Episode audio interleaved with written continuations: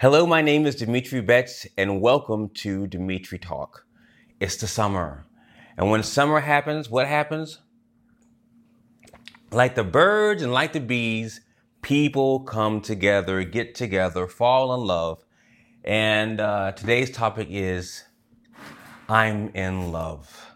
Now, it's great if you are, and there's certain, there's different kinds of in loves. It, you can be married for 20 years and say that you're in love. You can you can uh, just began a relationship and said that I, am in love, and and and and what happens is that uh, sometimes we get frustrated about love because maybe what we are giving we don't get back, and so it becomes the love which is supposed to be so wonderful and so happy turns out being depressing and sad and angry and aggravating.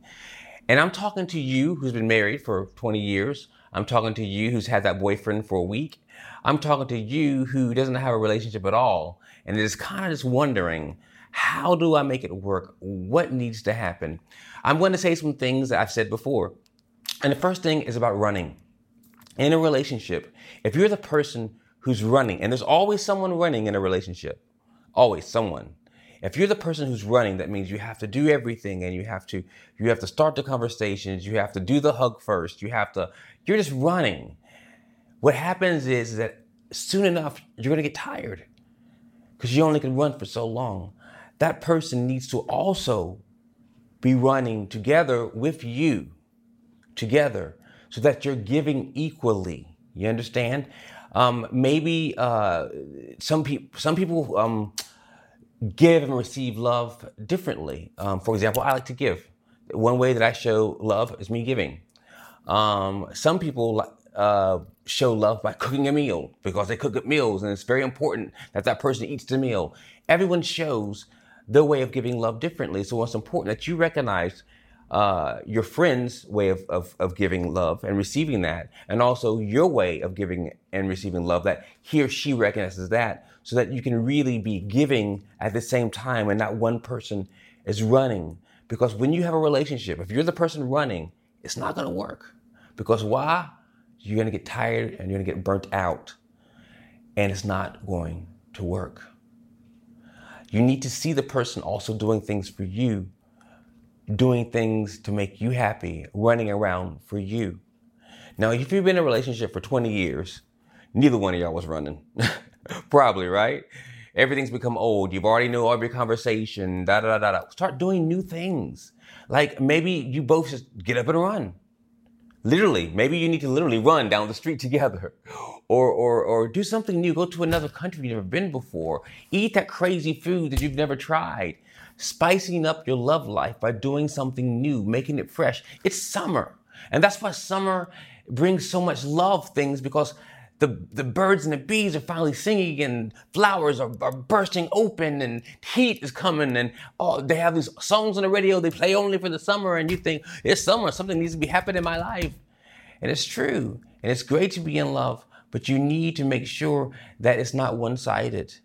And that if you've been in love for a long time, that you add the fire. Oh, yeah. Add the fire back into your relationship. It's so important.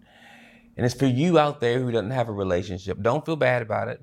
It's better to be in no relationship than to be in a bad relationship. Trust me, trust me, trust me. So maybe the relationship that your relationship doesn't come this summer. Maybe it comes in the spring. That's okay. Let, let God choose a person and let him come, her come at the right time. I'm in love. You may say that, and that's a great thing.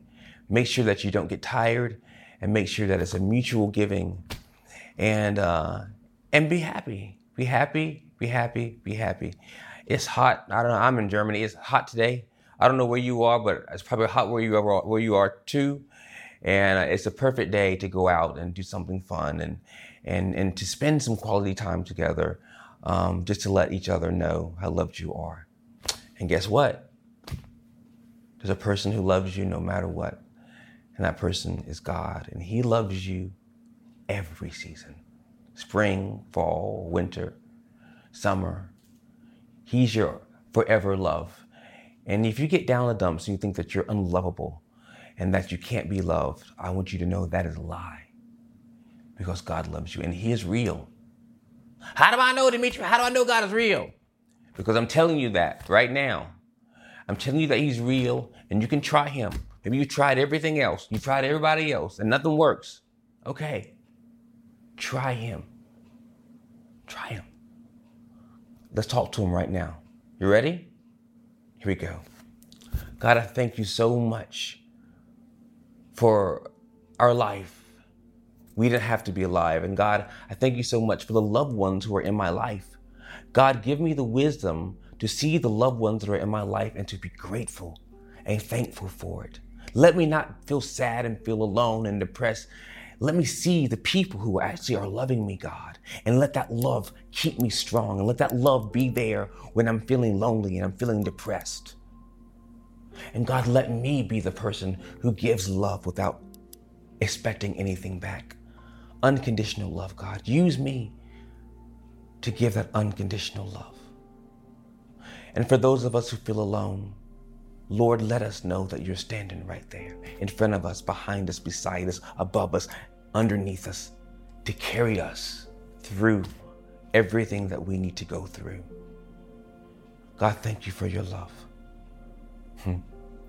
If you said that prayer with me and you heard those words, and I know that your heart has been touched, I want you to know that your life is so important and that you are lovable. And because you are lovable, you can be that love for someone else. Am I in love? I don't know if you are or not. But no matter what, know that you are loved.